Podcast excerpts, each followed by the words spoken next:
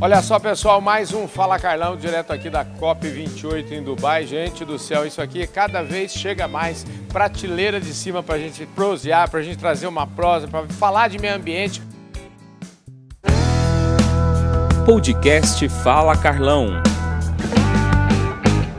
Aliás, hoje a gente deu uma fugida lá daquele ambiente da City Dubai, onde a gente tá, tem passado os últimos dias aí nessa cobertura total que a gente está fazendo da COP28 e hoje a gente fugiu e está acompanhando aqui um evento do pessoal da ABEMA, que é a Associação Brasileira das Entidades de Meio Ambiente. Gente do céu, o trem aqui tá chique no último. A Maureen me convidou esses dias, eu aceitei o convite dela e ó, ela acertou em cheio. Então preciso agradecer a Maureen. Maureen, top de linha. Olha só aqui, como tem prateleira de cima. Gente nova, gente nova, eu falo assim, meu, o Brasil vai ser o, a potência mundial por causa do pessoal novo que está iniciando os trabalhos, o povo que já está no meio dos trabalhos, o povo que está mandando bem. É o caso aqui do Tomás Miyazaki de Toledo. A partir de agora, só o Tomás Toledo, que é presidente da CETESB, que é a poderosa companhia ambiental do estado de São Paulo, e veio falar aqui. Então vocês imaginam que o trem aqui está bruto.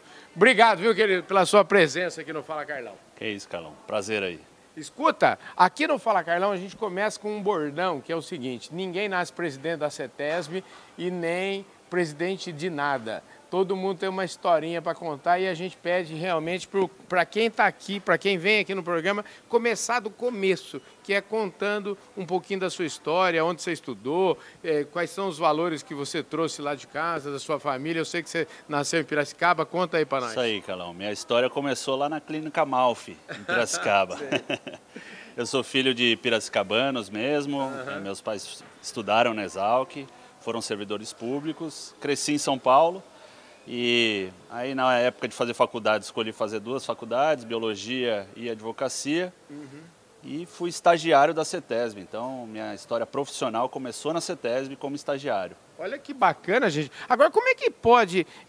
Eu acho que é, é descendência de origem oriental essa história de fazer duas, porque a gente já fica satisfeito com uma. Eu, por exemplo, estudei, fiz jornalismo lá na PUC, em São Paulo. E você, já não, não satisfeito, fez duas de uma vez? Como é que é?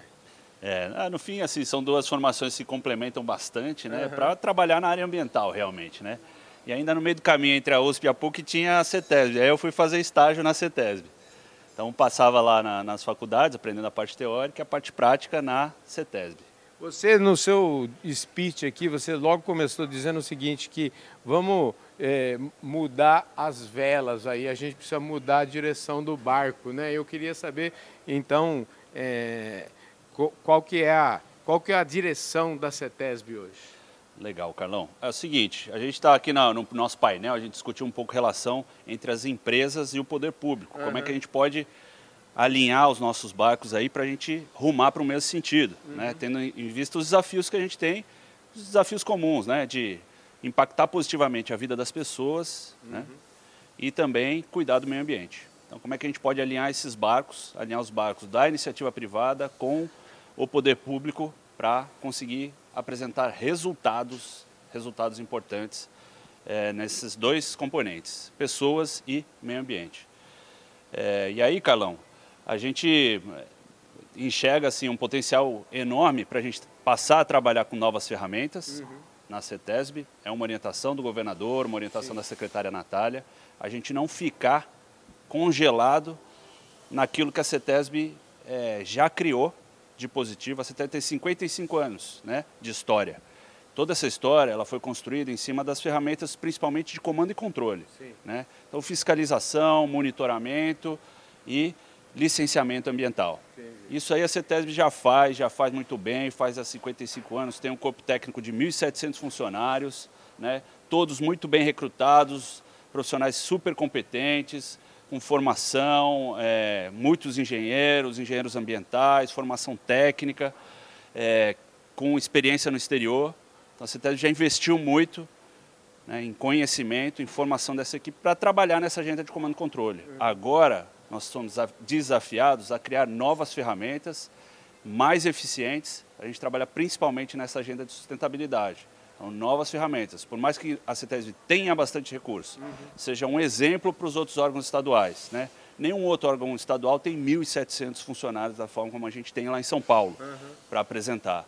Mas, então, nós somos uma referência nesse ponto. Mas ainda assim, a gente tem um desafio enorme em termos de demandas para a gente estar tá presente no território, para a gente poder cuidar bem de todas as atividades econômicas que são realizadas no estado de São Paulo. Né? Então, para que a gente não crie um custo aí de um custo de burocracia, um peso pra, de burocracia para o desenvolvimento dessas atividades, é importante que a gente desenvolva essas novas ferramentas com mais eficiência. Pois é, você até, é, eu gostei do seu, das metáforas que você usou, né? Eu não quero pagar a conta e não quero também transferir a conta para ninguém. Eu gostei muito dessas metáforas, porque realmente é, mostrar que assim, a impressão que você me deu é o seguinte, queremos ser leve, queremos efetivamente fazer parte da solução. Porque uma coisa muito importante você falou, né? Depois que você é obrigado a multar alguém, significa que o, o trabalho não foi legal, não é verdade? Significa que a gente chegou tarde, né? chegou né? Tarde. Chegou tarde, então é um custo. Uhum. É, que, é o, o, a discussão que eu fiz ali no painel é de que quem cria o custo, na verdade, é a lei, uhum. né? não é o órgão ambiental. Sim, claro. Então, se o órgão ambiental está trazendo algum custo para alguma atividade, está pesando uma atividade econômica, é porque a gente chegou tarde.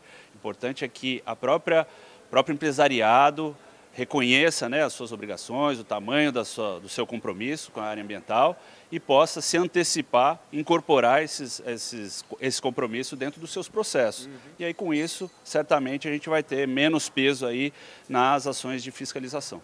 O que, que vocês estão, vocês criaram, me parece uma plataforma aí, criaram um departamento de sustentabilidade. Eu queria que você falasse, porque tem muita gente que não, não te viu aqui, mas vai assistir o Fala Carlão e vai entender. Eu queria que você desse esse recado, o que efetivamente esse departamento de sustentabilidade vai ter ou já tem para mostrar. Legal. Então, a gente trouxe uma novidade aqui na, na COP, que é um painel, um relatório dinâmico, uhum é, em que as empresas podem divulgar os seus, os seus resultados, né? É, os seus resultados na agenda climática, que é a agenda, Sim. é o tema dessa nossa COP, né? Da, da conferência. Então, é, esse é um exemplo de ferramenta de sustentabilidade. As empresas fizeram adesão, estão trabalhando nessa agenda de redução de emissões de gases é, de efeito estufa desde 2012 no estado de São Paulo. Uhum. Então, é, vocês podem ver aí que alguns estados estão lançando também algumas iniciativas de criar uma base de dados, né, criar um sistema para receber essas informações. O próprio governo federal, pelo Ministério da Ciência e Tecnologia, MCTI, está criando uma base que deve conversar com as bases estaduais, é, mas ela vai ser criada a partir de agora. Então não tem dados né, dentro dessas bases. Elas estão sendo criadas para então as, as empresas, a atividade econômica é, depositar os seus dados dentro dessas bases. E aí sim, depois de alguns anos, a gente vai ter um repositório de dados em que a gente pode fazer algumas análises. E a partir dessas análises, tomar decisões. Né? Executar a política pública, desenhar a política pública e executar a política pública. Em São Paulo, as empresas saíram na frente. Sim. Então, desde 2012, elas vêm com adesão, com compromisso com o órgão ambiental, elas vêm depositando suas informações no órgão ambiental. Essas empresas que saíram na frente, hoje elas já conhecem o perfil de emissão de gases de efeito estufa, né, da sua atividade econômica, elas sabem aonde ela precisa investir para reduzir esses, é, essas emissões, para que ela possa aí acessar mercados que exijam é, a descarbonização como o mercado europeu e, e outros países. Ô, Tomás, aqui nessa, eu tive conversando aqui, com, por exemplo, com o secretário lá da, do, do, do estado do Amazonas. Existe uma discussão e ele foi muito claro no discurso aqui, interessantíssimo, aliás, por sinal, porque a gente vê muita gente nesses últimos tempos fazendo, é, como é que fala assim, estamos é, colocando metas, pra, tem meta para tudo, é. né? Meta para 2040, meta para 2050, meta para 2060. Então está cheio de gente fazendo um mundaréu de meta que para os outros fazer, né? Porque quando você bota uma meta para 2060, a gente está falando de uma coisa longe, né? O secretário, voltando ao secretário da Amazônia, falou: a gente precisa saber daquilo que está sendo feito efetivamente real agora. Né? Ontem eu fiz uma visita no Museu do Futuro aqui e um dos, dos espaços do museu dizia o seguinte: era o futuro hoje. E aí eu te pergunto, eu fiz toda essa volta para te perguntar o seguinte: como que a CETESB, que é uma empresa super importante quando a gente fala em tratamento de, eh, de resíduos e tal, vocês têm uma, uma empresa fundamental, vamos dizer assim, na saúde das pessoas, o trabalho de vocês impacta diretamente nisso. Eu queria que você ficasse à vontade para falar para a gente quais são as ações da CETESB, aquilo que eventualmente, vamos dizer assim, que já impacta na vida das pessoas nesse momento. Perfeito, Calão. Mas aí, assim, você me deu a deixa aí para eu explorar essa questão da, da gestão de dados, uhum. transparência dos dados, né? Sim. Então, assim, qual que é realmente o que, que essa empresa faz, né? O que, que realmente a, a atividade econômica daquela empresa, uma indústria, uhum. né? Uma atividade produtiva, o que, que ela de fato impacta nessa questão, na discussão climática, ou o que, que ela impacta na qualidade dos nossos recursos hídricos, ou o que, que ela impacta em perda de biodiversidade, né? Então, são os dados, são os dados que vão nos trazer isso. Né? Então, esse, esse, é o diferencial do Estado de São Paulo, a gente uhum. tem os dados. Né? A gente já tem um perfil de dados de 10 anos né, que as empresas vêm apresentando para o órgão ambiental. Então, quando a gente fala em, você falou no planejamento, que às vezes parece um sonho, né, que as pessoas estão propondo algumas metas que nem sempre serão factíveis, eu acho que esse é o diferencial da atividade econômica no estado de São Paulo, Entendi. que as empresas largaram na frente, elas já sabem o quanto elas emitem. Entendi. Então elas conhecem isso e a partir disso elas têm como assumir metas factíveis. Elas sabem o tamanho do custo dos investimentos que elas têm que fazer para melhorar o seu resultado em termos de geração de gases de efeito estufa, para que elas possam vender os produtos dela. Né? Então acho que esse é o grande diferencial, é poder se planejar é poder assumir metas que de fato ela vai conseguir cumprir. Maravilha. Ô Tomás, toda vez que eu já conversei, acho que duas ou três vezes com o governador, e o governador parece uma pessoa bastante, vamos dizer assim, aberta e no sentido de deixar o povo trabalhar, deixar a iniciativa privada fazer o seu papel. Eu acho que para concluir essa nossa conversa, eu queria que você falasse um pouco disso. Eu acho que é importante ter essa linha de raciocínio, eu acho que faz parte, eu acredito que faz parte do conjunto de ações aí desse do atual governo do Estado de São Paulo. Perfeito. O governador, quando ele assumiu, né, nós tivemos as discussões, ele já tinha uma ideia clara de qual o papel da CETESB. Uhum. Né? Ah, e o que a CETESB não pode ser, que é um obstáculo, uhum. né, um funil para o desenvolvimento econômico do Estado. Né? Como órgão que é responsável pela regulação da atividade econômica, regulação ambiental, uhum. ele não pode ser um gargalo para o crescimento econômico do Estado. Sim. Então, a atuação que o governador tem nos direcionado é voltada para que a gente aprimore a capacidade operacional da empresa, né? a empresa possa é, produzir mais, reduzir os tempos, ser mais ágil, reduzir os tempos de análise, né? mais eficiência, para que não seja, para que não penalize a economia paulista.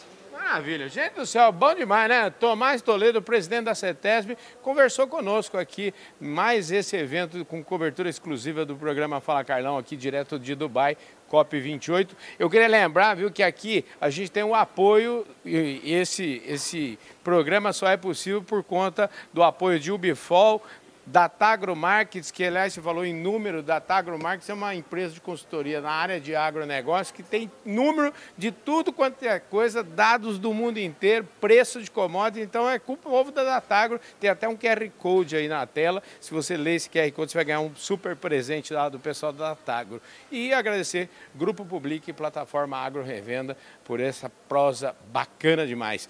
Ô, querido, obrigado? Você saiba que eu moro, sabe quanto tempo de Piracicaba? Uma hora. Sai de Piracicaba, vai para Saltinho, Saltinho, Tietê, Tietê, Cerquilho, entra na Castelo do lado direito. Tá mais perto do que eu. É muito mais, é pertinho. Eu estou a uma hora de Piracicaba. É, agora eu estou na capital, leva um tempinho a mais, pois é, né? É, e eu, para variar, ainda estudei em Rio das Pedras, fiz o Colégio Técnico Agrícola lá no colégio em Rio das Pedras e faz tempo isso, cara. Obrigado, viu? Gloriosa Piracicaba, um abraço aí para todos. É isso aí, gente. Um Fala Carlão vai ficando por aqui, sempre, sempre na prateleira de cima do agronegócio brasileiro. Valeu, gente. Um beijão no coração de todos vocês.